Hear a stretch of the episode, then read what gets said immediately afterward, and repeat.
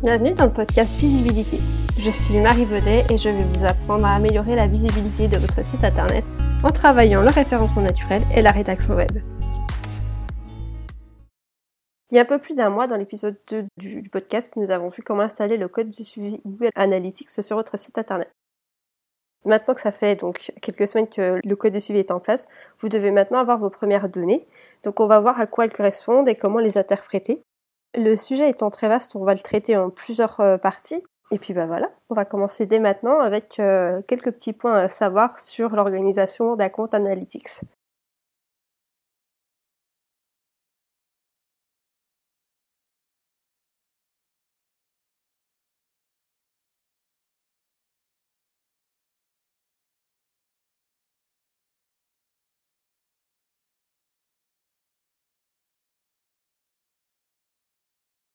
Donc la première chose à savoir, c'est un petit rappel de l'épisode 2, c'est que euh, Google Analytics est un outil gratuit qui permet de collecter des données sur le trafic d'un site internet, d'une application, euh, d'une console de jeu ou de toute plateforme connectée à internet. Chaque compte Google Analytics dépend d'une adresse mail qui vous permet de vous connecter et chaque compte est lui-même divisé en, en plusieurs propriétés qui correspondent aux différentes plateformes que vous souhaitez suivre.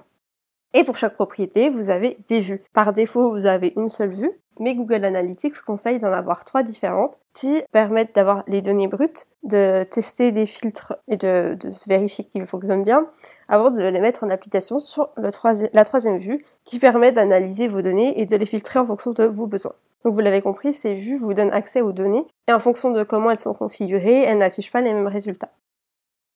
Quand euh, vous arrivez sur Google Analytics et que vous cliquez sur une vue, vous tombez sur ce que Google Analytics appelle la page d'accueil. Donc elle est composée de différents éléments et de blocs que vous retrouverez plus tard dans d'autres rapports qu'on verra du coup par la suite.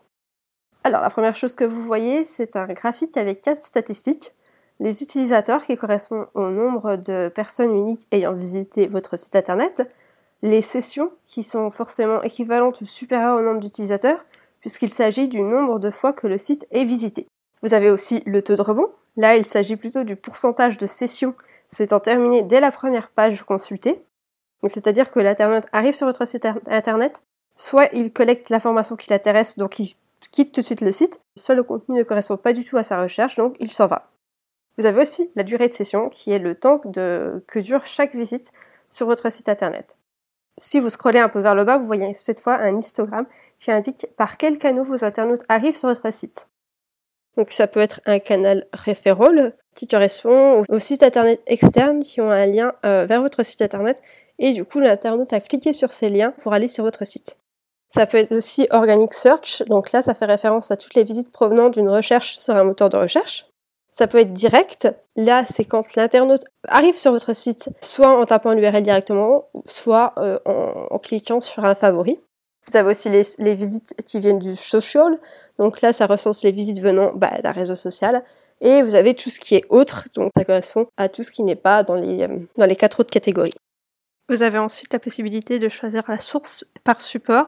Cette partie-là permet donc de savoir quelle est l'origine du trafic par rapport à sa catégorie générale. Donc par exemple, vous allez avoir Google qui est organique, Hello Coton qui est un site, donc ce sera un site référent. Vous allez avoir Bing qui est un moteur de recherche donc organique. Vous allez avoir euh, HuffingtonPost.fr qui est un site référent, Facebook.com qui est considéré comme un site référent, etc. Toujours sur ce, sur ce petit bloc, vous avez la possibilité de voir les sites référents qui donc sont euh, les sites qui ont un lien qui pointe vers votre site. Donc ça va vous permettre de voir ceux qui, euh, qui génèrent le plus de trafic sur votre site et donc identifier avec lesquels euh, vous envoie le plus de trafic avec lesquels vous pouvez travailler pour euh, bah, créer d'autres liens, pour euh, faire des, échanges de liens ou pour pouvoir mettre en place des partenariats. En dessous, vous avez ensuite un graphique montrant les utilisateurs actifs sur différentes périodes. Donc ça vous permet de voir en un coup d'œil le nombre d'utilisateurs ayant visité votre site.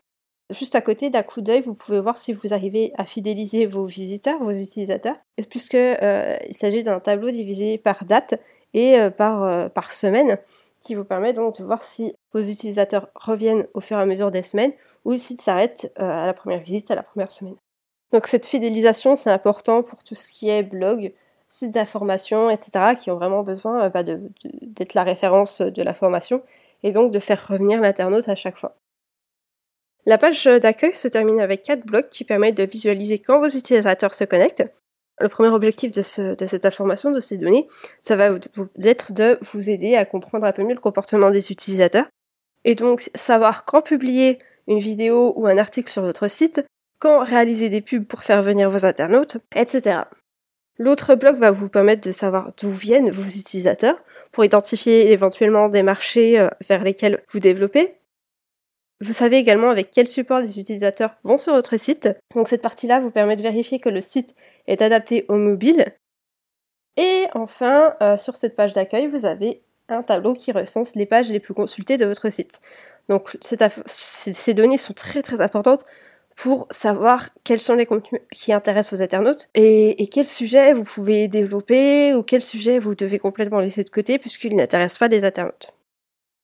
Donc on va s'arrêter là un peu pour les, euh, pour les données, puisqu'on a vu les principales que vous allez retrouver plus tard dans les rapports. Donc les rapports, qu'est-ce que c'est? C'est ce que vous voyez sur la gauche. En fait, Google Analytics est organisé selon des catégories de rapports. Donc les catégories, c'est audience, acquisition, comportement, conversion, attribution. Donc les catégories sont audience, acquisition, comportement, conversion. Et dans chaque catégorie, vous avez des rapports. Par exemple, si on prend euh, la catégorie temps réel et qu'on va sur le rapport vue d'ensemble, ça nous donne un résumé de toutes les données en temps réel de ce qui se passe sur le site internet.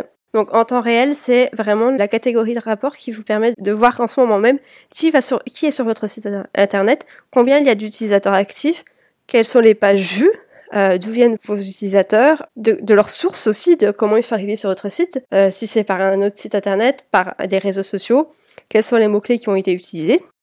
Et, euh, et du coup, c'est vraiment intéressant de se pencher sur, ce, sur cette catégorie de rapport quand vous publiez un nouvel article, quand vous lancez une collection ou un produit, c'est vraiment intéressant de voir l'engouement qu'il y a derrière, si vous avez assez bien communiqué, si vous avez communiqué au bon moment, et si les personnes sont au rendez-vous. Le podcast va s'arrêter là pour aujourd'hui. Dans les prochains épisodes, on verra quels sont les autres rapports et donc comment les comprendre. Je vous donne rendez-vous la semaine prochaine, même jour, même heure. Je vous souhaite une bonne journée et je vous dis à bientôt. Au revoir.